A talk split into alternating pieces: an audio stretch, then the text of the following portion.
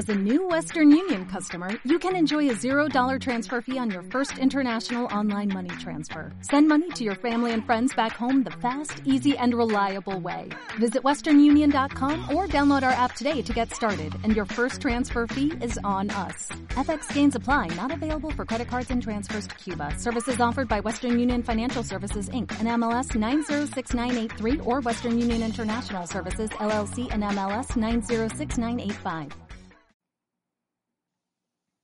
Hola, hola amigos, ¿cómo están? ¿Cómo les va? Bienvenidos a un nuevo capítulo del podcast del Viajero 99. Les habla su anfitrión Jean-Pierre. Eh, hay que avisar que este video, este podcast se viene con bastantes spoilers. Luego de siete largos años, hace casi dos meses, el 19 de junio del 2000 Corona 20, finalmente llegó la tan esperada continuación de un juego que marcó millones y nos tenía la expectativa de que en cada E3 anuncien algo, lo que sea, sobre The Last of Us Toda la masa de fans quería saber de más aventuras junto a Joel y él. La espera llegó a su final, con resultados totalmente divididos entre los fans. Existieron aquellos que lo odiaron, existieron aquellos que lo amaron y existieron aquellos que lo odiaron sin jugarlo. ¿Qué pasó? Naughty Dog hizo un juego verdaderamente polémico como para que el fandom y la comunidad esté tan dividida. Sí y no. Si bien en lo personal amé el juego, al mismo tiempo no puedo dejar pasar ciertos errores narrativos y lo que para mí son malas decisiones creativas y eso me hace entender de cierta manera todo el odio que una parte de la comunidad ha desfogado contra el juego, pero de eso hablaremos más adelante. Y sin dejar que esto se convierta en un monólogo, quiero darle la bienvenida a Camilo y agradecerle por estar esta noche, que vamos a estar conversando acerca de las sensaciones que nos dejó el juego. Camilo, ¿cómo estás? ¿Cómo te va? Hola Jean-Pierre, todo bien, muchas gracias. Aquí encantado de estar en tu, en tu programa. Realmente es un, un, honor y, y, nada, pues para conversar sobre, sobre este juego que ha sido tan polémico, ¿no? En estos, en estos, eh, estas últimas fechas que nos cayó justo durante la cuarentena, al que le echamos un, buen rato para analizarle y, y, nada, pues a ver qué sale en este, en este podcast. Sí, muchísimas gracias a ti por estar y, y sí, más que nada eso, conversar acerca de un juego que la verdad nos tenía, no sé si te pasó a ti, pero yo cada E3 desde el 2014 iba con los dedos cruzados, iba con Naughty Dog y decía, por favor, que este año me den algo, lo que sea. No sé si te pasaba lo mismo. Sí, no, no, desde que anunciaron el juego, desde ese primer tráiler donde aparece la, la Ellie con, con su guitarra y luego aparece esa sombra del Joel no, o sea, yo, yo también pasé a la expectativa de, de, saber más sobre el juego y de ver más trailers y de ver el gameplay y, y de saber la historia, ¿no? Y, y, claro, era, o sea, una expectativa enorme que se le tenía al juego y unas ganas de jugar que iban de aquí al cielo. Exacto, más, más que nada teniendo en cuenta que atrás teníamos a, a la compañía de las sagas de oro, por decirlo así, de PlayStation como Naughty Dog, que nos ha dado entregas como Crash, como Uncharted la re rompieron y ahora con The Last of Us. Pero en este canal, como somos bastante educados y, y agradecemos el tiempo de nuestros invitados, le quiero preguntar a Camilo.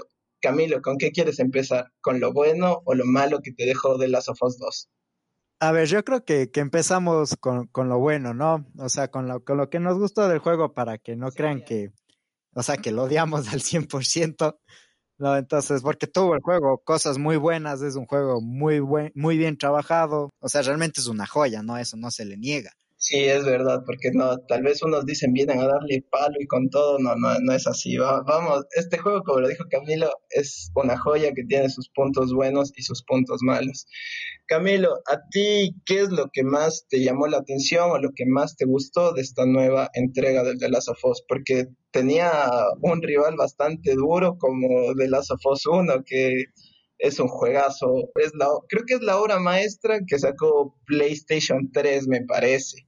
No, sí, y fue, o sea, cerraron con, con The Last of Us 1, cerraron con broche de oro la época del PlayStation 3 o sea, un, un, despliegue técnico, gráfico e incluso jugable, porque el juego también es, es bastante divertido, ¿no? En, en, el gameplay, aunque eso es algo que se le critica mucho por repetitivo, pero realmente yo, yo no lo veía así, a mí me gustaba mucho. No, un Charter también podríamos decir que es repetitivo, que pasas disparando a diestra y siniestra todo el tiempo. Ahí tienes una aventura ya mucho más movida, de ta, ta, ta, ta, dar bala mucho más seguido. Claro, claro, claro. Volviendo a esta experiencia, a ti, por ejemplo, eh, ¿qué es lo que más te gustó de este nuevo, de este nuevo juego, lo que más te llamó la atención? Primero los gráficos, ¿no? O sea, desde, desde que empiezas el juego, es, o sea, los gráficos te vuelan la mente. Es, es lo top. Sí. Al igual que la anterior generación, aquí cierran con broche de oro el, el, no, el aspecto técnico, el poder gráfico del Play 4 es, es, lleno de detalles, eh, las animaciones faciales, eh, las animaciones en general de los personajes, las pistolas, la ropa, la naturaleza, los monstruos. O sea, es, es, un despliegue gráfico que, que, realmente es hermoso, te, te llena la vista y, no puedes dejar de verlo, ¿no? Y, y, a veces hasta te queda solo un momento, como que pausas del juego, dejas de jugarlo solo para ver los escenarios y ver hasta la luciérnaga que están dando por ahí o, o el pequeño bicho que anda por allá. Entonces es realmente algo impresionante. Concuerdo contigo a la perfección, porque si el primer plano que tenemos en el juego, si no estoy mal, me parece, es ese acantilado que podemos ver el paisaje lleno de nieve y tú vas caminando, se pueden ver las huellas en la nieve, eh, pasas cerca de un árbol, se puede ver cómo cae la nieve de la hoja del árbol, o sea, es un trabajo impecable de, los desarrolladores en este juego. Claro, algo, algo que, que decían mucho en el, en el primer acto, ¿no? Eh, cuando eres Lavi, sobre todo que si te chocabas contra los árboles se caía la, se caía la nieve de forma realista. Sí. Entonces sí es algo que, que llama bastante la atención. Igualmente el, el, aspecto de la nieve, las huellas, el no cómo se desplaza la nieve cuando vos realizas una, un rol o cuando te mueves por ahí. Es, es, o sea, es, es impresionante, es impresionante. Y, y, y, más que nada, sigues avanzando en el juego y, y te sorprenden más, porque es decir, eh, pasaron cinco años desde que acabó The Last of Us 1 a The Last of Us 2 en la historia, pero sin embargo el brote de Cordyceps empezó hace 25 años en el, en el mundo, en este mundo de The Last of Us, y te lo hacen sentir, las, la, los paisajes, cómo la naturaleza va retomando el mundo de nuevo. Sí, es, es más grande es como que más espesa, no sé si lo sentiste, sí, yo sí le sentí como que... Sí. Claro, efectivamente como que pasó aún más tiempo todavía, ¿no? Y la, las hierbas son más grandes y las plantas son más grandes, ¿no? Y todo está como que más corroído, más viejo, más antiguo. Y, y claro, bueno, uno dice, bueno, son solo cinco años, de, o sea, tampoco es que, que pudo haber habido un gran cambio, pero de todas formas se siente, ¿no? Se siente como ese paso de tiempo dentro de, del mundo, dentro del ambiente. Y, y, poco a poco esto también da, da paso a uno de, las, de los, mm, podríamos llamarlo escenarios, porque te das cuenta que ya la gente está bastante adaptada. Tenemos eh, los Wolves, que me parece su campo principal era un estadio, y ese estadio se veía wow, era, era, era impecable. Lleno de gente, además. Sí, sí, no, verás, yo desde el inicio, o sea, ya en la parte, desde el, que estás en el pueblo del Tommy con la Eli, hay como ese pequeño tramo donde vos andas por el pueblo y es todo lleno de detalles, ¿no? O sea, desde la, ciertas pinturas o, o cosas como que la gente está haciendo fila en la carnicería. Eh, había, ahí había una escena de, de, niños estudiando, me pareció que los estaban llevando a estudiar. Exacto, y ahí incluso vos puedes ver por la ventana como que está esta escuelita donde están todos estos, estos, estos niños estudiando, igualmente ves dentro de la escuelita, ¿no? Eh, que, que, hay como que juguetes y pinturas y bueno, un ambiente precisamente como de guardería, ¿no? De, de niños de kinder. Y, y, y, dices, o sea, vaya que, que le han prestado atención a todo, ¿no? Cada, digamos, que lo, cada lugar no se siente repetido, se siente como algo diferente al otro. Sí. Entonces no hay, no hay como, como esa, esa sensación de que, bueno, estoy entrando a la misma casa otra vez, no, no es así. Exacto. Y algo también con lo que le pegaron bastante es como, viste que hay estos niveles, como que la altura es diferente, se ha deformado la carretera y poco a poco vamos subiendo para, es como una torre y, y son con los detalles tan bien hechos, loco, que que, que, le hallaron sentido, o sea, yo no sé qué técnicos usaron, qué ingenieros llamaron los de Naughty Dog, pero eran cosas que más o menos le hallaba sentido a cómo se deformaba la carretera o se deformaría la carretera sí. pasados tanto tiempo. Sí, sí, por ejemplo, en la parte, bueno, digamos, eso, eso es una parte que se criticará en, en, la, en el aspecto negativo, pero es el lugar donde uno está en Seattle durante las primeras horas del juego, con la, cuando eres Lely vas con la Dina, y, y como que el proceso de deformación de toda... Es Seattle, ¿no? La ciudad de Seattle. Es en Seattle, sí, ahí se desarrolla. Ahí eh, toda esa parte, ese, digamos, ese aspecto de mundo libre que se le da en esa parte del juego, el, el, escenario es, se siente natural, ¿no? La forma en la que, la que los edificios envejecieron, lo que dices, la, la, calle, o sea, desde los baches o la forma en la que el cemento se fue, digamos, eh, rompiendo y craquelando a través de los años. Entonces, es, es, es bastante, vaya, natural, no se siente como que, como que no, o sea, si pasaran muchos años no creo que se deformaría así, no, no, no, y no creo que haya nadie que diga eso, porque efectivamente es, se siente real. O sea, yo he visto edificios viejos o abandonados y igualmente casas y calles que no se han tratado por mucho tiempo y, y así es como, como envejecen, eh, eh, tal y como está detallado en el juego. Eso, eso es de aplaudir bastante.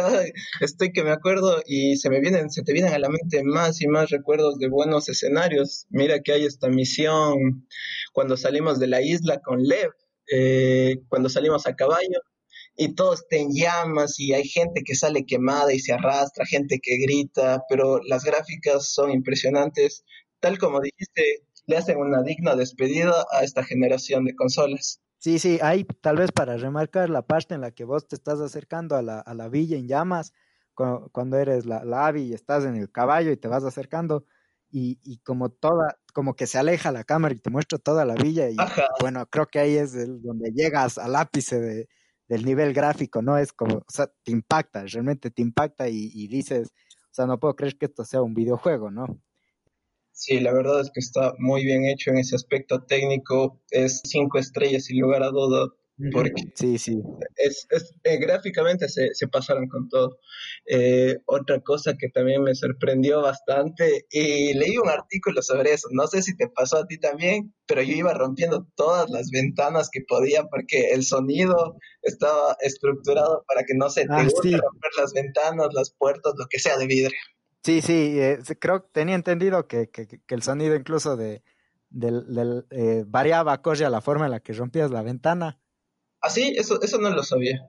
Eh, yo leí eso en Facebook, pero no estoy seguro. Tal vez hay algún oyente que, que pueda corregir, pero, pero yo, yo escuché, o sea, yo leí eso en un, en, en, un post de Facebook. En todo caso, si es así, igual, o sea, supongo que sí debe de varias, no, o sea, no creo que romper una ventana con un vidrio, o sea, suena igual a romperla con, no sé, un, un puñete.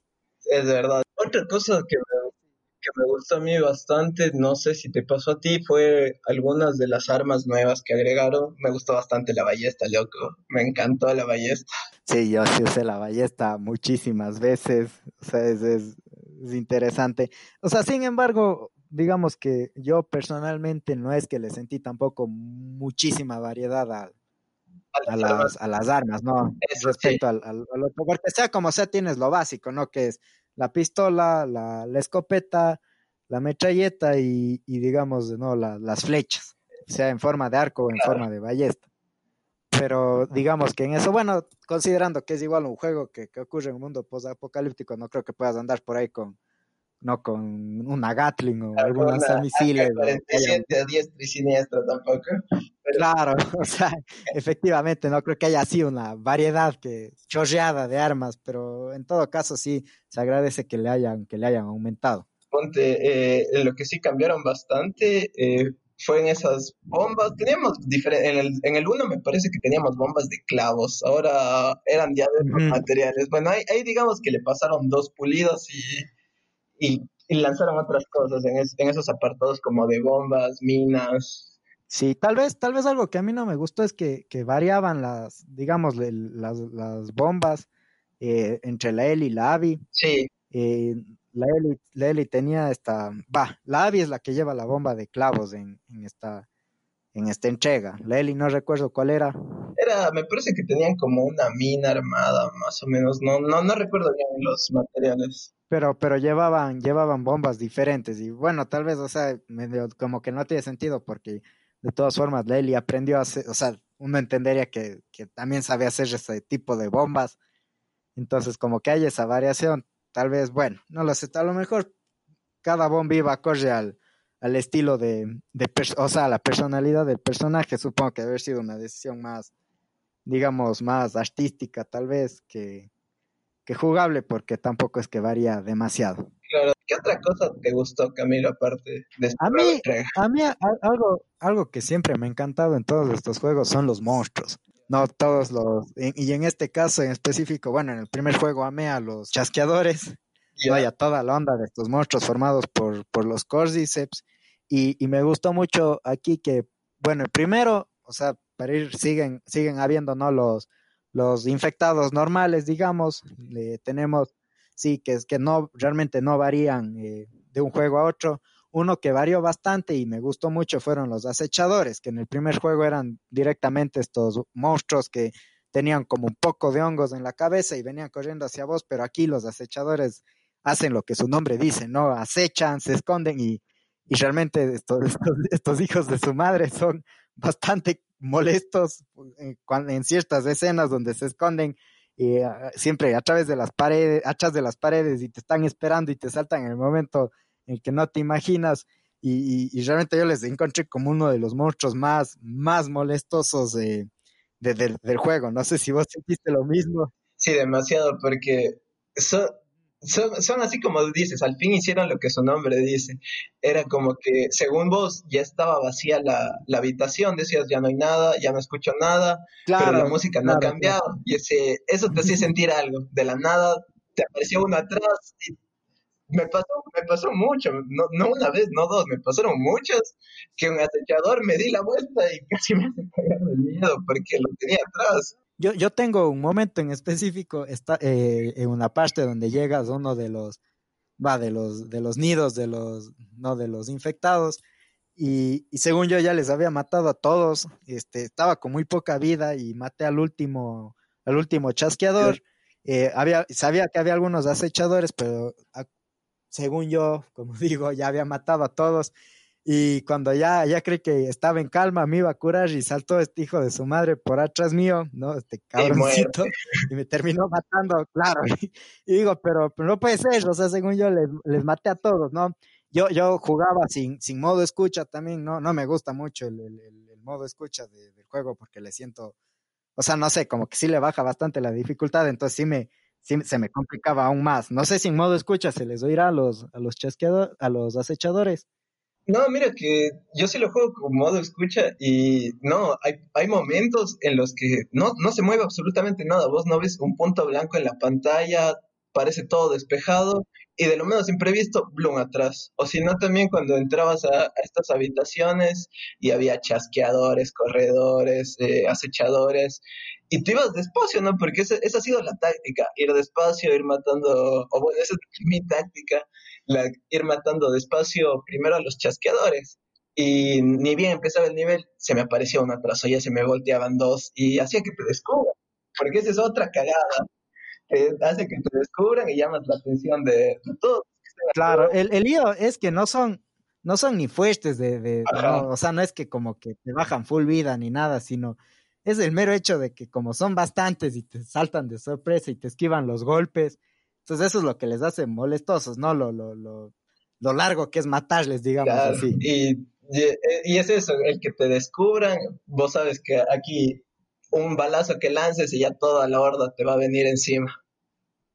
Claro, claro. Eh, de ahí, el, bueno, me gustó el, el rediseño que tuvieron los, vaya, digamos que hay más variedad en los, en los chasqueadores. Ahora, ahora andan desnudos, ya no andan con, con ropa, había muchos, o sea, yo recuerdo el, creo que el primer eh, chasqueador que vi era, era un chasqueador mujer que llevaba los pechos al aire. Y, no sé, o sea, me impactó, fue como que no me esperaba, porque en el anterior juego todos llevaban ropas, iban vestiditos, de aquí ya directamente no tienen, andan todos desnudos, que supongo que, que, bueno, tiene sentido, ¿no? Llevan con la misma ropa años, no creo que les dure mucho tiempo, ¿no? Y considerando que de ahí les crece hongos y que pasan todo el tiempo bravos y peleándose, entonces, eh, tiene sentido que realmente no tengan ropa y, no sé, como que me gusta ese detalle de que ahora muchos de los chasqueadores anden, anden desnudos, ¿no? Incluso me da como que más miedo saber que el monstruo ahora, o sea, porque la ropa les daba hasta más humanidad, ¿no? Ahora directamente que no tengan ropa ya lo sientes como monstruos, plenos, puros, que lo único que quieren es asesinarte y que nunca antes fueron eh, un ser humano.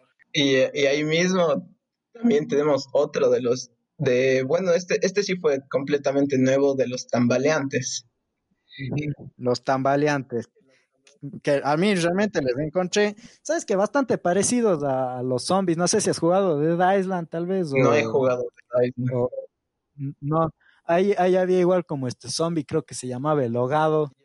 Eh, que era precisamente uno gordo que, que te botaba como, eh, bueno, aquí te botan esporas, pero que este te botaba ácido y supuestamente igual no podías respirar.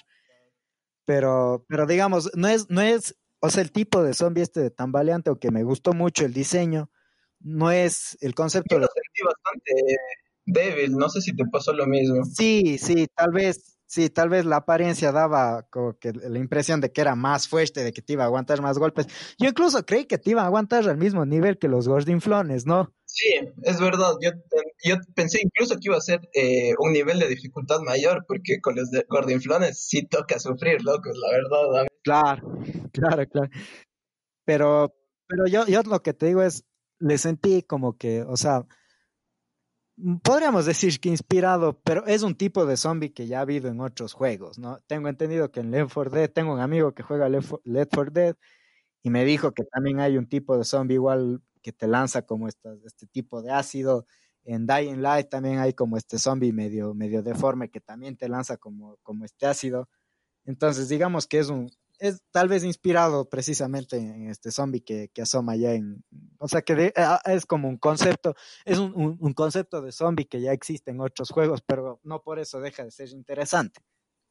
De ahí uno, uno bastante chévere, el que vi fue esta, este mini jefe, esta mutación que salió, no me acuerdo por qué parte era del juego, en la que te sale creo que era ya una especie más grande de tambaleante con como 20 brazos, se había acumulado ahí como 20 zombies, no sé si... Sí, sí, yo, yo le busqué el nombre porque ese, justo de ese quería hablar, me pareció, creo que el, mejor monstruo del juego es el Rey Rata.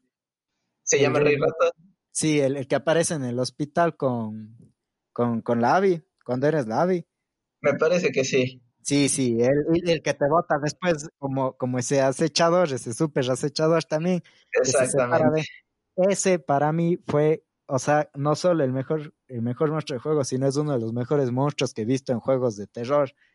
No, y en juegos en general me pareció, o sea, incluso toda la construcción, ¿no? O sea, todo, antes de que te aparezca el monstruo, ya sabes que hay algo detrás de esa puerta, sabes que algo no anda bien allí en, en esa zona del hospital eh, y, y, realmente no, no me esperaba ver un monstruo tan, digamos, tan fiero. ¿Sabes? No sé qué tal te pareció a vos la pelea contra el monstruo. No, fue, fue, fue de mis preferidos, la verdad, porque es, tú lo describes a la perfección. Sentimos que algo hay ahí. Vamos con esa tensión, vamos con ese miedo, y cuando lo ves, tú dices, wow, wow, contra esto tengo que pelear. Y lo, pero, pero, pero verás, yo, yo estaba convencido, había, porque antes como que ya ves que el monstruo salió de la, de la puerta y sin embargo no le ves por ningún lado. Y cuando te acercabas al parqueadero, yo dije, bueno, es un parqueadero, es una zona abierta. O sea, como en todo juego de terror, siempre es en la zona abierta donde uno pelea contra, contra el jefe. Y, y yo estaba convencido que en el parqueadero iba a pelear contra él. Total, llegas al parqueadero, no hay nada, no se asoma nadie. Entonces, como que te confías, dices, bueno, seguramente me aparece mucho más adelante, tal vez en otra zona, y de repente entras a la ambulancia y te aparece este hijo de su madre de la nada, ¿no? Y, y, no pelas contra él en el parqueadero, sino en los pasillos del hospital, y tienes que ir corriendo por todo lado, y luego ves que el tipo destruye las paredes, y que no es que, te protegiste por estar detrás de una puerta, y, y o sea, es, es, es una pelea que a mí me, me, gustó, me gustó mucho. Tal vez, digamos que puede ser bastante eh, o sea, en sentido de gameplay bastante básica porque es como pelear, al final es como pelear contra otro, otro eh, tambaleante, ¿no? Un tambaleante más grande, claro, que te toma más balas de, eh, para asesinar, pero igual es, es divertido y, es estresante, es bastante, bastante estresante, en especial cuando le saca las echadas de, de su cuerpo. Sí, y, te las manda. E, ese también fue una de mis peleas favoritas que tuve con el juego y se esforzaron y se aplaude bastante eso porque fue una muy buena evolución que le dieron con los monstruos. Este es el monstruo más fuerte que nos ha mostrado esta saga fuera de los seres humanos. Y, y ese es otro punto, pues ya un poco, no sé, ¿quieres pasar a hablar de lo malo? ¿Qué más te queda de lo bueno? De lo bueno hay muchísimo más, pero creo que de lo hemos tocado puntos principales como lo son, eh, bueno, la jugabilidad sigue siendo claro, la misma. Es, es, la misma, realmente ni mala ni buena, o sea, no es que ha variado. Tal vez ahora puedes esconderte debajo de los autos, eh, tal vez es más, vaya, los enemigos no son tan repetitivos como era en el primero. Eso, eso tal vez es algo bueno. Eh, y ahí, ahí medio te interrumpo, eh, Jumpy, pero yo diría que, que, también hay que tomar en cuenta eso, ¿no? El, en el primer juego vos tenías como que estos tipos de enemigos. Por ejemplo, el man de rojo con la chaqueta roja y la máscara era el tipo que te lanzaba las molotov. O siempre veías del mismo negrito con capucha que llevaba como un palo. Y, aquí no sientes que los enemigos sean, o sea, repeti repetidos. Y, y tampoco es que hay como esta clase de enemigo que te va a botar la bomba molotov, sino puede ser cualquiera y cualquiera puede llevar cualquier arma. Ahora vamos a pasar a hablar de lo malo que trajo el juego, ¿Por qué tanta polémica? Y bueno, yo creo que, no sé si Camilo comulgue conmigo, pero yo creo que no puedes, y este es el gran error de, de Naughty Dog que para mí cometió, no puedes matar a, al dios de la primera entrega, al, al superhombre de la primera entrega, al que sobrevivió balazos, cruzó un país con esa niña, nos hizo enamorarnos de su relación con él. No puedes matar al tipo y esperar que queramos con todo, que le demos los brazos abiertos a Abby. Me parece que fue un gran error presentarnos de Abby a esa manera, matando a Joel como lo mató. Yo, sí, es, es, es. O sea, realmente a mí me tomó muy, pero muy, pero muy de sorpresa y no en el buen plan eh, la muerte de Joel, que además fue bastante temprano en el juego, ¿no? O sea, y, bueno, sabemos que igual hubo un lío con los trailers, que les cambiaron los modelos, porque en los trailers nos mostraban a Joel viejo durante algunas escenas que, en las que el juego en realidad aparece joven. Y a ver, ¿cuál es el lío primero? Creo yo que la muerte de, de Joel, por más que pudieron haberle hecho temprano, ok, de acuerdo, tal vez medio para para motivar la historia y para impactarnos a nosotros. Pero yo creo que la muerte de Joel no va acorde a su personaje. O sea, no es, no es coherente acorde a la personalidad de Joel. Eh, me, no sé si me puedo explayar aquí tal vez un poco, Jumpy. Sí, dale nomás. a ver, en el primer juego, en el primer juego yo diría que teníamos este tipo, este, este, precisamente este super hombre que masticaba las balas, ¿no? Un tipo que era, desconfiado. Claro, claro, que era un, era un tipo desconfiado que cuando conocía a un grupo nuevo, lo primero que hacía era, bueno, eh, no sé si confiarme, no voy a dejar mis armas por aquí, voy a llevarlas siempre conmigo. O sea, es un Se tipo inteligentemente ante la situación. Claro, o sea, era, era alguien que estaba plenamente consciente del entorno que le rodeaba y del tipo de gente que, que existía en ese mundo, ¿no? Y, y, y, nos acostumbraron a eso durante todo el juego, incluso en la, en la escena de, de, The Last of Us 1, cuando se encuentra por primera vez con Henry, y a pesar de que sí. él ve que el Henry tiene, tiene un hermano menor y que le cuida, aún así no confía en el 100% en él y no está dispuesto a dejar sus armas o a confiarle las armas a Henry, ¿no? A pesar de que ya ha demostrado bastante que es, que es una buena persona. Y aquí, y aquí lo primero, o sea, lo primero que hace después de, rescatarle al Abby con el Tommy, es irse al, a la, a la, ¿cómo es? Este penthouse y, y, dejar el caballo al lado, dejar las armas al lado, bajar su guardia y comportarse como si todos fueran amigos. Entonces, si nos venden este personaje que es un tipo desconfiado, que es un tipo que, que es, es, es rudo, que no, que, que le cuesta confiar en la gente, o sea, su muerte no puede ser precisamente porque bajo su guardia de la forma más fácil y rápida posible. ¿Me entiendes? Exacto. Descontextualizaron totalmente este personaje de Joel. Mm. Y es, es, verdad, es totalmente una patada a toda la construcción de lo que fue el personaje en la 1, porque sí, Joel es este tipo que perdió a su hija, que vivió un montón de cosas, vivió todo el inicio del apocalipsis y es un tipo duro, no es fácil de, de que te gane su confianza. Pasamos medio juego que sin que confíe en él y hasta que se empieza a encariñar. Creo que pasó medio viaje hasta que llegan a formar una relación. Y aquí es otro personaje, es tal como lo describes, eh, lo superan en número, eh, el otro grupo al que salvan, los amigos de Mel, no tienen armas y Joel se declara, sabe, sabe que es un mercenario que mató a tantísima gente que los luciérnagas, los pocos de los luciérnagas que... están buscando, claro. Exacto él, está, debe estar consciente de eso, o sea. Y, él se pues. presenta como, hola, soy Joel, soy Tommy, ¿cómo están? Y no. Actúan, porque actúan como si me conocieran, así. Exacto. Y es fácil darse de cuenta porque cuando es la escena de la presentación, todos se sorprenden. Es un cayó tan fácil a nosotros. y, y, pasó eso. Al diablo, al diablo la construcción de, del Joel de la primera parte. No, vamos a matarlo aquí, y contradiciendo sus principios. Ahora, otra cosa que escuchaba bastante es que, bueno, a ver, por último, el, el, el man vivió cinco años en el pueblo del Tommy y, y sí es verdad que uno en ese tiempo puede que, que no, que, que, dejes de ser tan duro, que vaya, te, te ablandes, o sea, y que empieces a pero... a la gente. Pero eso, por último, eso se muestra en el juego. Se muestra esa construcción háganla en el juego, muéstrennos durante un tiempo cómo él se ha ablandado con la gente, cómo él ha aprendido a confiar más. Pero si resulta que nos dan en el primer juego este tipo duro y en los primeros minutos del segundo juego este tipo duro eh, eh, confía a la gente así porque así y esa misma gente la mata de, enseguida, entonces como que sí te, te, saca bastante de onda porque vos ya tenías construido este personaje en tu cabeza y, y no es que le deconstruyen, sino le, rompen en pedazos y, y, no, y claro, y no, y no, no captas el, el, el por qué, o sea, por qué de esa muerte.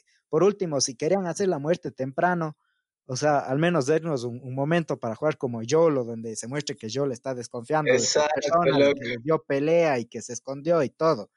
Pero sí, sí, realmente su muerte creo que, y creo que es precisamente lo más polémico, es bastante fuera de lugar, muy fuera de lugar. Sí, es decir, Naughty Dog yo te quiero muchísimo, pero si me si quieres que quiera un personaje, no me hagas matar a mi personaje favorito de mis tres personajes favoritos de videojuegos están primero Leon S. Kennedy porque fue de los primeros juegos que me pasé completamente, que fue el Resident Evil 4, por eso gran cariño.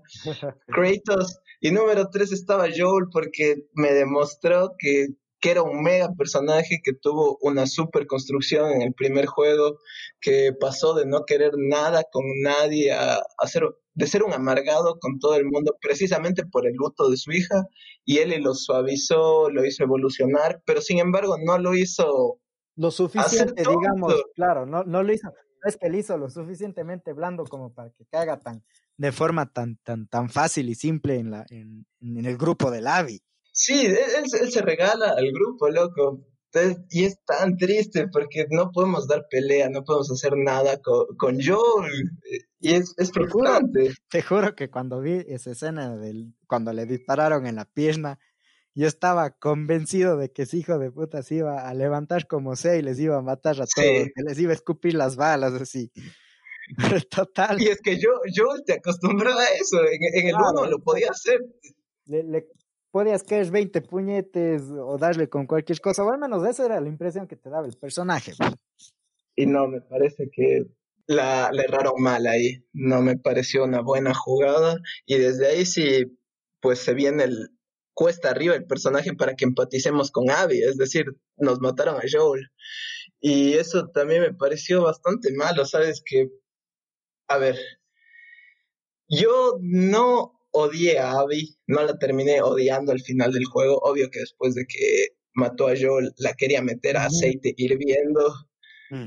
pero mi tema con Abby es que se siente muy insignificantes las misiones y el tiempo que jugamos con ella, la, la trama de ella es, no sé, porque verás, acabamos de jugar con Ellie.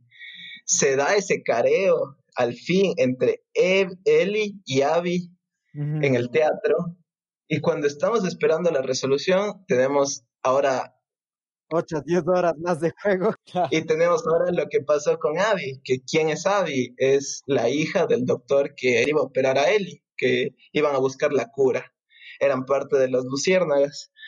Y luego de que Joel mata a, este doctor, eh, Abby llegó a esa sala de, de hospital.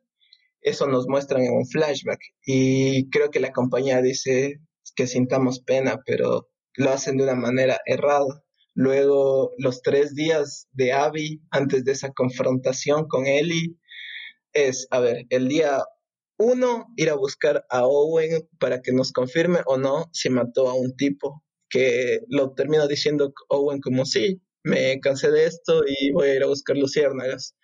Y bueno, ese dato es importante, lo de las luciérnagas, pero es para nada el día uno.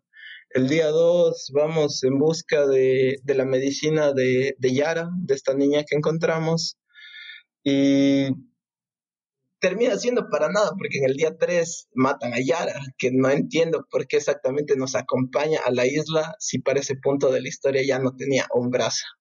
Claro, a ver, yo creo que en general, incluso ya desde la parte de la Eli, hay como hay una mala construcción de la, de la historia. Porque, a ver, después de que matan a Joel, pasas, creo que son como, realmente como cuatro horas en la historia en las que no pasa nada relevante, ¿no? O sea, tienes esta parte de, de Seattle en la que recorres, esa parte que, que no le añade absolutamente nada a la historia, nada. De ahí, de ahí, eh, y después de todo eso, que ya te digo, son como cuatro horas, hasta que por fin pasa algo relevante, que es cuando cuando eh, ya encuentras al, al, grupo de Abby y hay como que la, como que la historia agarra, agarra fuerza y te tienen, te tienen la historia, ¿no? Desde ese punto, después de esas cuatro horas de las que no ocurrió nada, o sea que al final son cuatro horas, ¿me entiendes? No estamos hablando de una, son Las misiones secundarias están bien, pero no me jodas, son misiones secundarias de cuatro horas. Claro, o por último, las misiones secundarias, que sea una misión secundaria entre una misión principal, pero son como varias misiones secundarias ya en, en, un tramo en el que no hay no existe una misión principal y, y, eso como que sí te sí te sí vuelve al juego bastante bastante lento. De ahí cuando por fin agarra agarra ritmo el juego y ya vas persiguiendo al grupo de Lavi y, y ya por fin llegas a esa parte del teatro no que es como ya está culminado todo vos estás emocionado de, de ver la pelea entre la y la y la, y la Eli después de 12 horas de juego y de repente, claro, te mandas todo un flashback de 10 horas, no te dejan con este cliffhanger. Usualmente los cliffhangers se hacen para contarte otra parte de la historia, sí, pero otra parte que, que, que sea igual contemporánea a lo que está ocurriendo. No un flashback, no un flashback, o sea, y aquí te mandas un flashback de 10 horas esperando que empatices con, el con la asesina del personaje favorito de todos. Que ya después hay la bola de flashbacks en el juego, ¿eh? O sea, Sí, eh, cierto, eso no lo mencioné. Eh, no, para mí tampoco no me gustaron mucho los flashbacks. Más que nada porque no era una. Era, era sentir la tensión entre él y Joel que había quedado y nunca nos dieron mayores respuestas, loco. Entonces fueron, ¿para qué me muestras estos flashbacks? Lo, lo que yo sí odié es que el, el, o sea, el cliffhanger del primer juego era precisamente que el Joe le mentía a la Ellie. No, le mentía y le decía que, que no, que, el, que, la, que ya había más, eh, había más eh, inmunes y que ella no era necesaria. Y de repente, claro, entonces vos esperas que, que en base a eso eh, surja la, la, trama del segundo juego, ¿no? Que gire en torno a eso. Y resulta que todo este lío se resuelve en un flashback, ¿no? Un flashback de, claro, de 20 minutos donde Lely encontró el hospital, vio que ella sí era la única y dice, ah, bueno, ya nada, no te vuelvo a hablar. Y listo, ya se acabó, el, ese es el gran cliffhanger del primer juego, se resuelve ahí. No, eso es para mí lo peor. Yo me hacía mucho acuerdo al, al Batman Arkham City, igual donde había un flashback donde el, donde el Hush eh, por fin aparecía después de esta misión donde investigabas de ciertos asesinatos y, se sacaba la máscara y veías que él también era Bruce Wayne y que se había puesto una cara falsa de Bruce Wayne.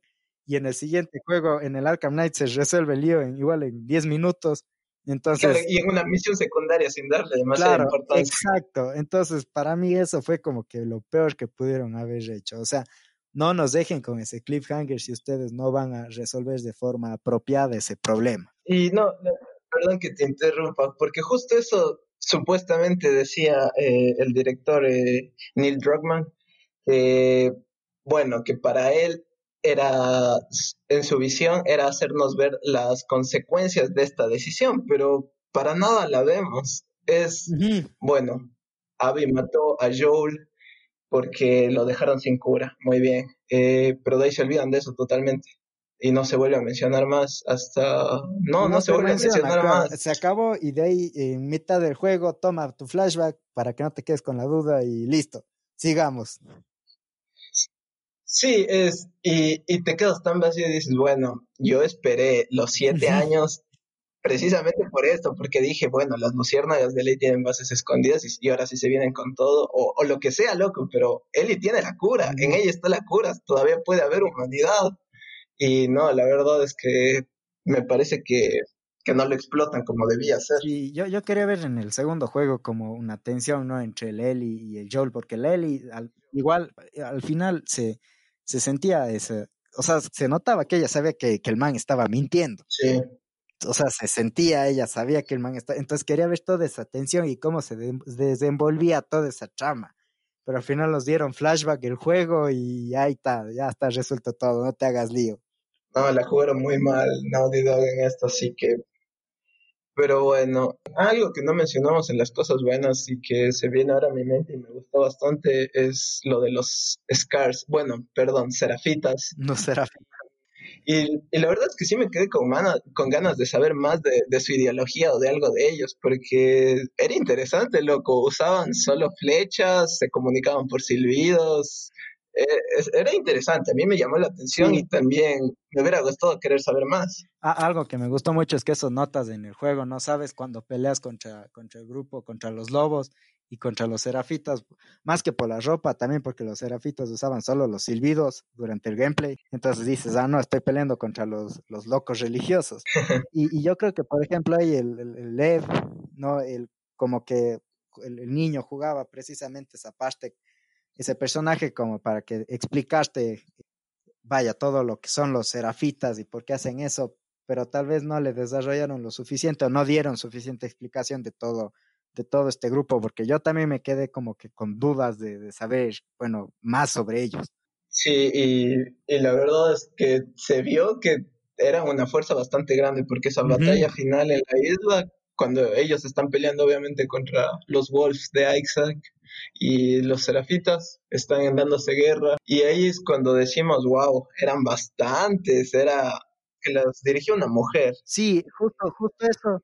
El, el, la, el papel de esta mujer, que, que además vos le ves grafiteada en toda la ciudad todo el tiempo, ves como imágenes de ella de todo el tiempo, y, y sí te quedan también, o sea, me gustó que, le, que no le hayan explicado como explícitamente esta es la mujer y ella es, sino como que te dan pistas alrededor de, del juego mientras vos vas jugando sobre, sobre que ella es la líder y ella es la que les creó. Y las oraciones también que tenían en ella.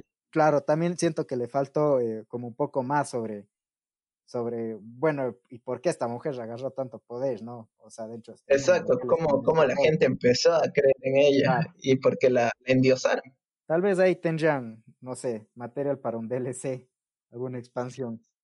Sí, sí, no, también, bueno, para del final vamos a hablar al final, tal vez sí, sí. haciendo poco, un poco más de, de, cosas malas, ya lo mencionamos, la, las inconsistencias narrativas, hay otra inconsistencia narrativa que se me viene a la mente, es muy bien, eh, mató Ellie a Mel y a Owen en el acuario, y justo cuando llegan a Tommy y Jesse por ella, justo dejan el mapa ahí para que el, ese mapa donde tenían todas las anotaciones y, y ya justo ahí tenía dónde estaban en el teatro porque Dean había escrito estamos aquí. Sí, eso, esas son conveniencias del guion, ¿no? Como que para no alargar más el juego y ya no sabemos. Vamos por lo fácil, claro. dejemos el mapa y listo. Ahí que la bien encuentre y listo, ya llegó y todo. Entonces, sí, y, y, al final nadie se da, o sea, yo no entiendo, llegan al teatro y todo y nadie dice, oh, pues ya dejamos el mapa. O sea, sí es como que no son tan distraídos los personajes. Claro, eh, precisamente y estando ya una fuerza como Tommy, Jesse, Dina y Ellie, creo que uno en es, uno de ellos debió acordarse en poner seguro a la puerta del teatro. Lo mínimo. Lo mínimo. Sí, sí, o sea, sí es en general, no sé qué habrá ocurrido, supongo que deben haber habido, o sea, al final no sabemos lo que pasó dentro de, de la compañía mientras crearon el juego, pero sí es, sí es, sí son bastante las, vaya, los huecos y las conveniencias que, que ocurren, ¿no? En la, en la trama. Cierta parte también de la comunidad que estaba tirando hate porque sí, porque, ay, bueno, leí tantos comentarios estúpidos como, eh, ¿por qué Abby está tan musculosa? Eh, ¿Por qué metieron una relación entre él y Dina? Que si, que si el bebé es forzado, que, que yo no debía morir para nada. Ya son comentarios que... Sí, eso, buscasle, buscasle saña donde no existe. Pues, o sea, ya... Eh. Por eso en mi introducción hablaba de aquellos que lo odiaron sin jugarle, porque mira que me parece que es en Metacritic que bastó, bajó bastante la puntuación porque usuarios, por cosas estúpidas. Tenían 3.8, claro, 3.8 de puntuación, o sea, tampoco como para, yo le daba un 8. Sí, yo también creo que un, no, pues, un 8, 5, 8 me parece que es bastante justo con el juego, pero había, hay gente que, que por esas cosas, por cosas estúpidas se enoja o le gusta hacer polémica. Algo, algo, por ejemplo, que a mí me pasó y es que igual veía mucha gente, incluso un amigo, ¿no? Que, que no les gustaba que la Abby sea transgénero y que a Naughty Dog hace muy obvio que ella sea transgénero, pero la verdad es, o sea, o, soy tonto, no sé, pero yo nunca le sentí como No, yo tampoco. Yo durante todo el juego, claro, yo, yo durante todo el juego creí que era una mujer y hasta ahora creo que es, una mujer, sí, y, y, porque en ningún momento es que dicen transgénero o le hacen entender que ella es transgénero, para nada, siempre la tratan como una mujer, ¿no? Y, y, creo que eso es precisamente ya buscarle o sea, el, cosas en donde no hay. Sí, ya cuando tienes que buscar la espinita en la rosa. Claro, claro. Y la relación entre la, la Eli y la Dina me pareció orgánica, me pareció real, me pareció natural, me gustó. Sí, o sea, no, no me pareció igualmente entre la Dina y la Eli y el Jesse, que ella hace como el tercero, ¿no? Claro, más o menos. Me, me gustó, sí. No, no, no le, yo en eso no le encuentro fallo. me, parece que nos dieron una muy bonita relación entre, entre Dina y Eli hasta el final. hasta el final. Pero la verdad se siente bastante bien y, y sí, las relaciones que, que hizo, tal vez, no sé, eh, en el juego 1 te dieron cosas así, como por ejemplo el amigo de Joel que estaba en la ciudad y era gay, o sea, no, no sé de qué a veces la gente se queja, o sea, que, porque muchos se quejaban de la diversidad y es, no, amigo, para eso en primer lugar no es para quejarse y en segundo lugar ya te lo presentaron en el anterior juego. No me Claro, ya estaba establecido igualmente que la Ellie era lesbiana, ya se estableció eso en el DLC, ya se sabía y o sea, yo en eso sí no le no le vi ningún ningún problema. No, es más, me gustó incluso que la Ellie no le contaba al Joel y todo, ya ves, este lío padrija, ¿no? Porque Joel creía que la Ellie quería con el, con el Jesse, pero en realidad la Ellie era lesbiana y todo, y el Joel no sabía y ella no sabía cómo contarle. Son cosas interesantes, ¿no? Al final, o sea, así es el mundo y, así mismo tiene que ser. Exacto. todos los videojuegos, las películas son precisamente una representación de, lo, de cómo es el mundo y eso es lo que existe en el mundo y por lo tanto puede ser representado tranquilamente en los videojuegos.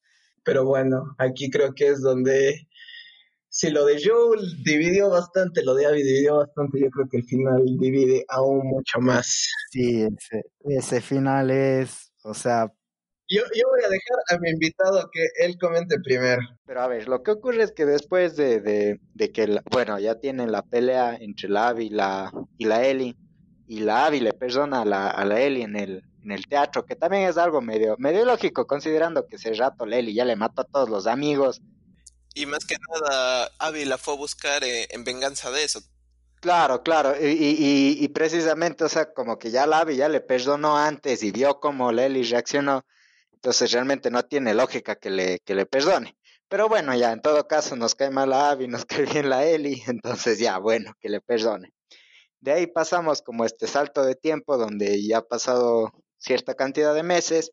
Lely vive en una casa con la, con la Dina como, como esposa prácticamente y eh, criando al hijo del, Jesse. Sí, eso, eso, me pareció muy bonito porque le pusieron al bebé JJ por Joey y por Jesse. Sí, yo también le noté medio justo las dos, las dos Jotas, no creo que haya sido una coincidencia, sí. Hay Naughty Dog dándonos en el corazón. y entonces eh, vemos que la Ellie ya está formando, tiene una familia, vive bien, bueno, tiene ciertos flashbacks respecto al, Joel, pero digamos eh, relativamente bien, ¿no? Luego llega el Tommy un día y les dice, y le dice a Lely que, que sabe dónde está Lavi, que le, le, eh, le, avisaron y le pone la ubicación en el mapa a Lely y le pide que vaya a buscarle a Lavi para, digamos, completar la venganza, ¿no? Algo bastante ilógico teniendo en cuenta eh, lo sabio que había sido Tommy alrededor de toda la saga, que siempre estuvo manteniéndose al margen de peligros innecesarios. Sí, y, y, y, digamos como un tipo tranquilo, ¿no? O sea, un tipo tranquilo. Sabemos que es el hermano, claro, que está enfurecido, pero como que ya tuvo tiempo para pensarle todo y también medio le saca de personaje, ¿no? Y otra cosa que, o sea, sí se me hace medio increíble, ¿no? Que dentro de ese mundo le hayan podido encontrar a Lavi, considerando que está al otro lado del país. Exacto. Entonces, Sí, es, es, otra conveniencia del guion para sí, sí. que volvamos a tener que matar. Exacto, o sea, es, es, bastante simple, ¿no? Encontré a un traficante que me dijo que hay una tipa musculosa que anda por allá. Y listo. Aquí optaron por la fácil, sí. Claro. Como que ya cerremos rápido esta historia. Sí, de, ya estamos en 23 horas de juego, muchachos, ya no podemos alargar mucho, claro. ya tenemos que darle una solución rápida ya. Entonces, ¿qué es lo que pasa? Lely tiene dos opciones, ¿no? O te mueves al... A ver, o se queda con la Dina y el bebé. La Dina le dice a Lely, le da un ultimátum. Si vos te vas, te vengas del Abby, puedes esperar que, que yo me vaya con JJ de tu vida y no te volvamos a ver. Nosotros nos vamos de la casa. ¿No? O puede ir efectivamente Lely a vengarse del Abby y, y bueno, olvidarse de la Dina y el bebé, ¿no? Y la decisión que toma Lely es es eso, ir a vengarse, ¿no? Y ir a matar a Abby, y por consiguiente, como consecuencia, eh, separarse de, de, Dina y de, y de su bebé. Lo que nos lleva, ¿no? Al, a que precisamente el final no tenga sentido, y es que cuando después de cierto de encontrar a otro grupo de, de locos que andan por, por Hollywood y que igual andan matando a todos y todo, y que capturaron a, a, a Abby y bueno, la tenían encerrada, le torturaron durante tiempo. Por fin con Lely le encuentras a Lavi. Lavi se encuentra débil. Eso, eso también es algo, algo raro también, loco, porque yo no le calé muy bien cómo es que llegó Eli justo al barco. Sí, sí, no, donde aparece que, en la playa, llegamos... en la playa de donde está el barco, sí. sí. Y es increíble porque ella misma dice, eh, dentro del diálogo de la historia, dice, ¿cómo llego a la calle? Y tú ves, y yo no encontré ningún otro barco o bote, y dije, ¿cómo llegaste tú ahí? O sea, ¿qué, claro, ¿qué pasó? precisamente allí. ¿Y por dónde es que, o sea, no creo que haya viajado todo el camino por la playa, ¿no? Seguramente también viajó por la calle. Forma, como dices, conveniencias, conveniencias del guion, y bueno, cerremos rápido todo todo este, este desmadre que se está armando, ¿no? Ya, ya no podemos seguir dándole más, aceleremos la historia. Eso es prácticamente lo que hicieron. Y a ver, entonces capturan a Abby, la torturan, Abby está débil y por fin con él y le encuentras, ¿no? Le encuentras como en esta especie de, de palos, ¿no? Estilo cruces, donde está amarrada ahí en una playa. Claro, la tienen eh, crucificada, por decirlo así, de alguna manera. claro, de, de, de cierta forma, ¿no? Y ya pues le, rescatas, eh, digamos, entre comillas, ¿no? Le rescatas a Abby, le rescatas a la, a la Lev, y que bueno, la, la niña que estaba ahí también con la Abby, que igualmente estaba siendo torturada y estaba mantenida como prisionera, y van, a, a ver, él acompaña a Abby hacia la playa, eh, hacia, hacia un bote para que la Abby escape con la Lev, y eh, empieza la pelea entre las dos, ¿no? Claro, ahí justo le viene, le viene ese flashback de... Primero, primero le iba a dejar ir, porque en la primera parte de la cinemática se nos muestra que, que efectivamente eh, estaba yendo en un bote con Lev y Ellie se iba a subir al otro bote. Y, pero llega este flashback de, de Joel y dice, no, ahora sí, a pelear.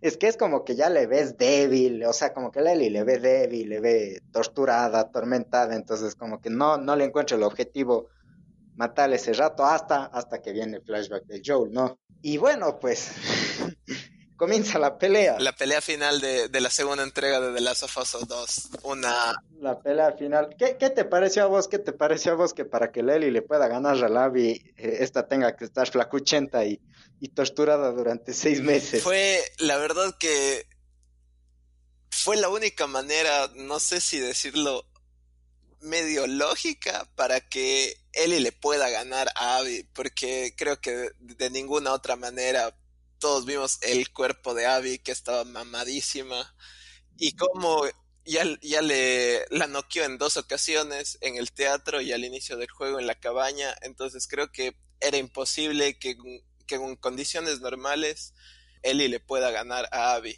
Entonces, bueno, por, por, un lado un poco de sentido, pero... Es muy OP el personaje, tal vez, ¿no? Muy overpowered. Sí, sí, sí. también fue como que dijeron, ya está, ¿cómo la, cómo la matamos? Tal vez puede que hayan dicho eso, no sé, viste que ya cuando haces un personaje tan fuerte como se nos mostró a Abby, para ganarle un mano a mano, algo había que hacerle, algo había que bajarle el power. Sí, sí, yo, yo diría, o sea, también me, me, sorprendería, ¿no? Yo, yo, imaginaba que Lely iba a entrenar o, algo durante esos, ese tiempo, porque si no, yo no espero, o sea, no me imagino cómo, cómo esperaba la Ellie, o sea, enfrentarse a la Abby y ganarle, porque igual, de todas formas, no es que ella sabía que, que la Abby estaba siendo torturada ni nada por el estilo. Y, y aparte tenemos que ya era una retirada, porque 18 meses me parece que es el tiempo que pasa desde el último suceso en el teatro cuando Abby nos noquea y nos dice que no nos quiere volver a ver nunca más. Uh -huh. Y ya cuando están en esta casa con Dina, me parece que son 18 meses y ya es una Ellie retirada, una Ellie que, que busca hacer su vida casera, ¿no? Y claro. sí, sí es medio raro que, que de, de, la nada haya esperado ganarle a Abby así. Sí, sí. Pero bueno, en todo caso no tenemos Stabil débil, Stabil débil, ¿no? Eh, ya acabada y nada, lo que pasa tiene que pasar, ¿no? Eli gana y ya estás a punto de darle el golpe final. Claro, la, la iba a ahogar. Claro, ¿qué es lo que ocurre aquí, mi querido Jean-Pierre? Bueno, pues lo que ocurre aquí es la polémica, creo que más grande que ha desatado la comunidad del año, sin duda. Lo que pasa es que Ellie ya la está a punto de ahogar eh, y llega este flashback de Joel tocando la guitarra. Es Joel tocando la guitarra y Ellie decide perdonar a Abby en este momento. Eh, saca su cabeza del agua y, y, me parece que le dice no puedo. No estoy seguro de eso, no recuerdo bien. Claro, no, no recuerdo realmente las, las líneas o el diálogo, pero, pero nada, le perdona y le deja irse en el bote con la, con la Lev, ¿no? Sí. Y de ahí pasamos a otro, a otro salto donde la Ellie regresa a la casa, efectivamente la Dina y su bebé ya no están, y Ellie toca la guitarra un momento y se acaba el juego. Exactamente. No, ah, no, y de ahí pasa el flashback. No es, no es al último donde pasa el flashback. Ah, me, sí, Joel. me parece que es justo ya cuando ve que Dina no está y tenemos ahí el último flashback del mm. juego, que es lo que pasó eh, la noche anterior del inicio del juego en el bar, cuando Dina y Ellie se besan y tienen este problema con, con uno de los de los habitantes de, de Jackson. Y, y, tenemos, la verdad que loco, eh, es, es bastante crudo porque Ellie le dice en la cara a Joel que, que no, que no lo, que no cree que lo pueda perdonar por lo que lo hizo, porque ella quería salvar a la uh -huh. humanidad. Y tenemos un Joel que, que se nota que le duele la, la lejanía de Ellie y le dice si tuviera que hacerlo de nuevo, lo haría exactamente igual. Loco, te llega al corazón, Claro, y bueno, y sabes que ese fue el último encuentro de los dos, ¿no? De ahí no se vuelven a ver hasta, hasta que Joel está agonizando. A ver, yo, yo te pregunto a ti, ¿a ti qué te pareció el final? Es ilógico, es ilógico, o sea, sí es ilógico que le... Digo, tendría más lógica tal vez si, si la si la Ellie no hubiese matado a tanta gente durante Exacto. el camino, ¿me entiendes? Sí, o sea, si te pones a pensar, no sé el contador, pero, pero matas o una estupidez de personas durante todo el juego. Arriesgas No, tu es, es vida, increíble. tu O sea, y, y claro, puedes decir, claro, puedes decir son simples, simples NPCs que están ahí para que te diviertas, pero, pero dentro de la historia del juego también esos NPCs tienen familias, tienen, claro, o sea, digamos, gente que les quiere, que también van a buscar venganza por eso. Entonces, como que la moraleja no, no aplica, ¿no? Porque igual estás matando a otras personas, a otros seres humanos.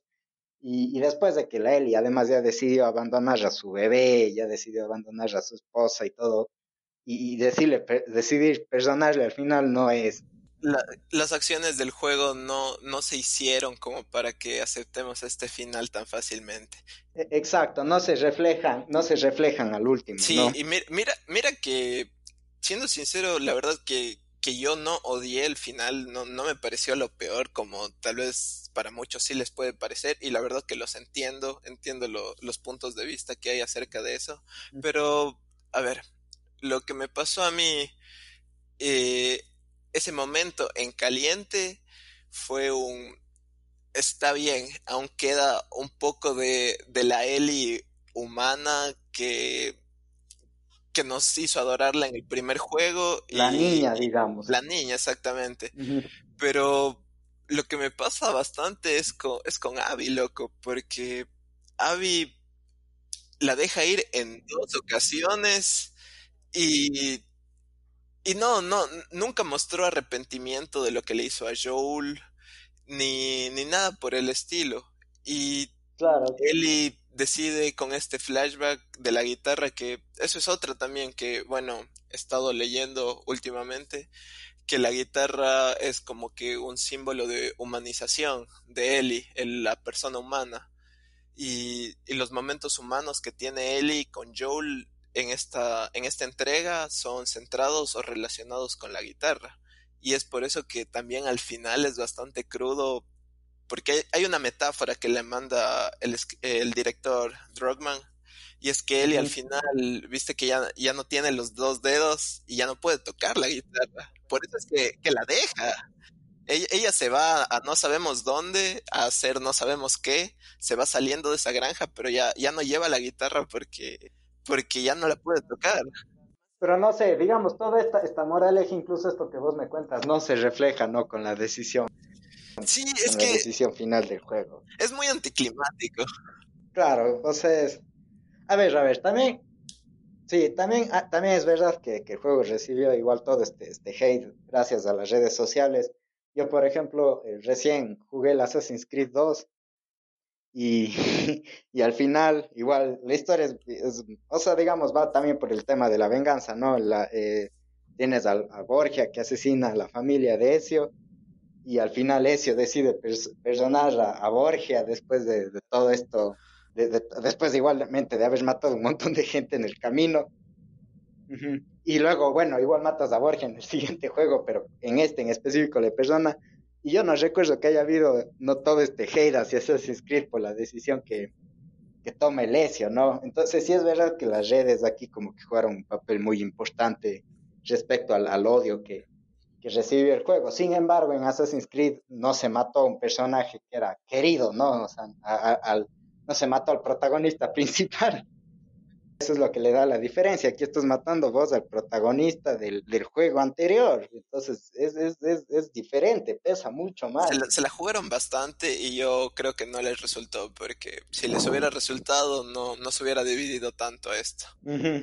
Exacto, exacto. O sea, sabes que, que, que tu trabajo, o sea, a ver, es muy, es muy común, yo he escuchado, es muy común decir que si tu trabajo genera tanta división, eh, entonces significa que hiciste algo bien, pero, pero no creo que sea así, o sea, tu, tu trabajo genera, siempre va a haber críticas negativas, obviamente, pero estas van a ser mínimas si vos hiciste un buen trabajo. Por ejemplo, de Last of Us 1 y encontrarle cosas malas es bastante complicado, que sin duda las debe haber, o sea, debe haber trocitos que, que deben estar mal o, o cosas que están mal, pero tenía la vara tan alta que, que yo también sí, sí era bastante complicado. El, el hype creo que Sí, sí podrías. Vos dirías que el hype, tal vez, que, el hype que hubo por el juego, tal vez nos jugó una mala pasada a todos.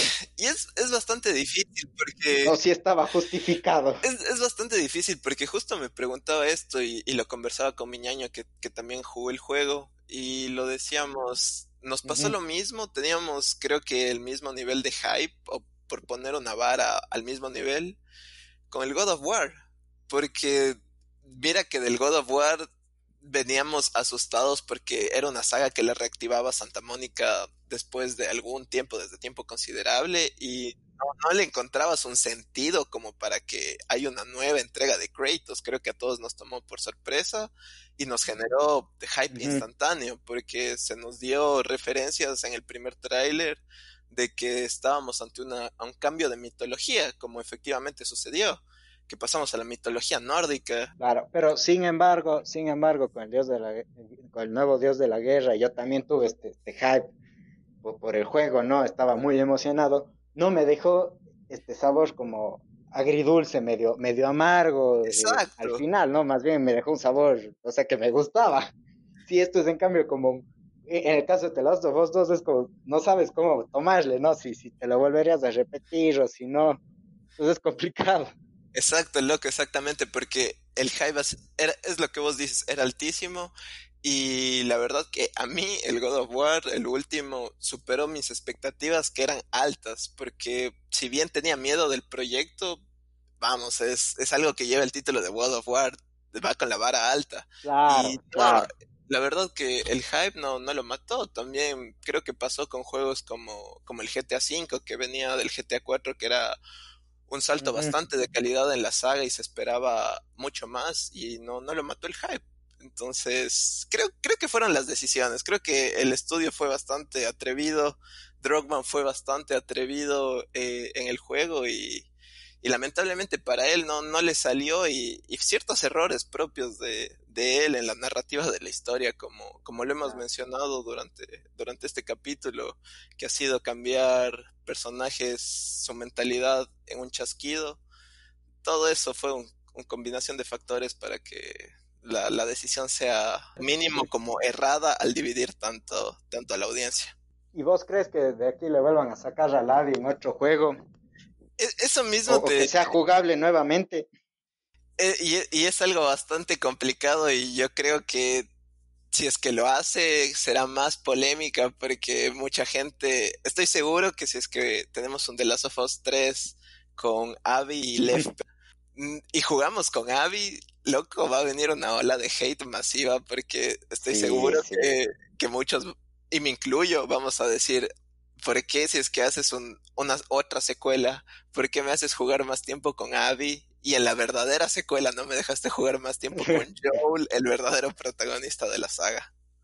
Yo creo que tal vez, o sea, tengo la esperanza de que pase como pasó hace tanto tiempo con el Metal Gear Solid 2, ¿no? Que cuando juegas y, y, eres y, ves que en realidad no vas a ser el Snake, sino el, el Raiden, y a la gente no le gustó eso, claro, no le gustó eso y hicieron llegar sus quejas a Konami, a Kojima, y Kojima siendo este creador de videojuegos orgulloso como es, porque es la verdad, es bastante, tiene el ego bastante alto. Sí, el, aceptó el, lo tiene elevado como mínimo el ego, creo que es lo mínimo que pero, pero él aceptó el error y en el Metal Gear Solid 3 eh, ya no jugamos como Raiden y de ahí hemos llevado la saga siempre como Big Boss o como Snake, ¿no? Excepción obviamente ese juego especial del Metal Gear Rising, pero bueno, ese es, ese es un juego aparte. Ese es y aparte. Claro.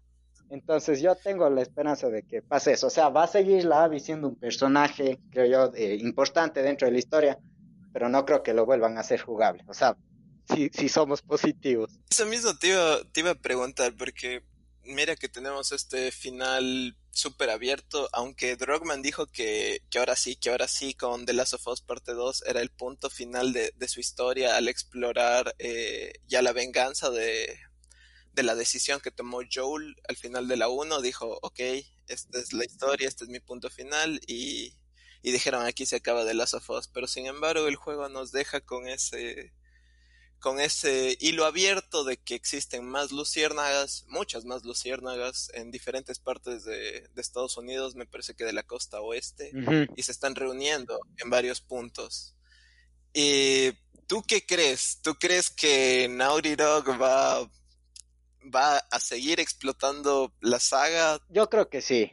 Yo creo que sí, yo creo que, que, o sea, no van a dejar, al final sea como sea, fue el juego más vendido de, de, del año, no, o sea, ha sido, incluso estando en pandemia, en cuarentena y todo, y, y el juego se vendió como pan caliente, y, y, yo creo, y yo creo que, o sea, por último, aunque ellos no lo quieran hacer, o sea, Sony no va a dejar que, que vaya, que la gallina de huevos de, de oro deje de darnos, deje de dar su producto, entonces, eh, la tercera parte va a salir, sí va a salir. No sé cuándo, no sabría decirte cuándo, tal vez en unos 10 años, pero de que sale, sale. Ya, ya obviamente ya es para la siguiente generación, claro. pero es, esperemos que, que tomen las decisiones correctas, que tarden lo que tengan que tardar, pero que tomen las decisiones y, y, y nos den una historia claro, y más digna que, de... Más que nada, que entiendan que al final los videojuegos se construyen gracias a los fans y que también se tiene que tomar en cuenta lo que ellos quieren, o sea, sea o, o no sea lo que ellos crean correcto, hay que tomarlo en cuenta.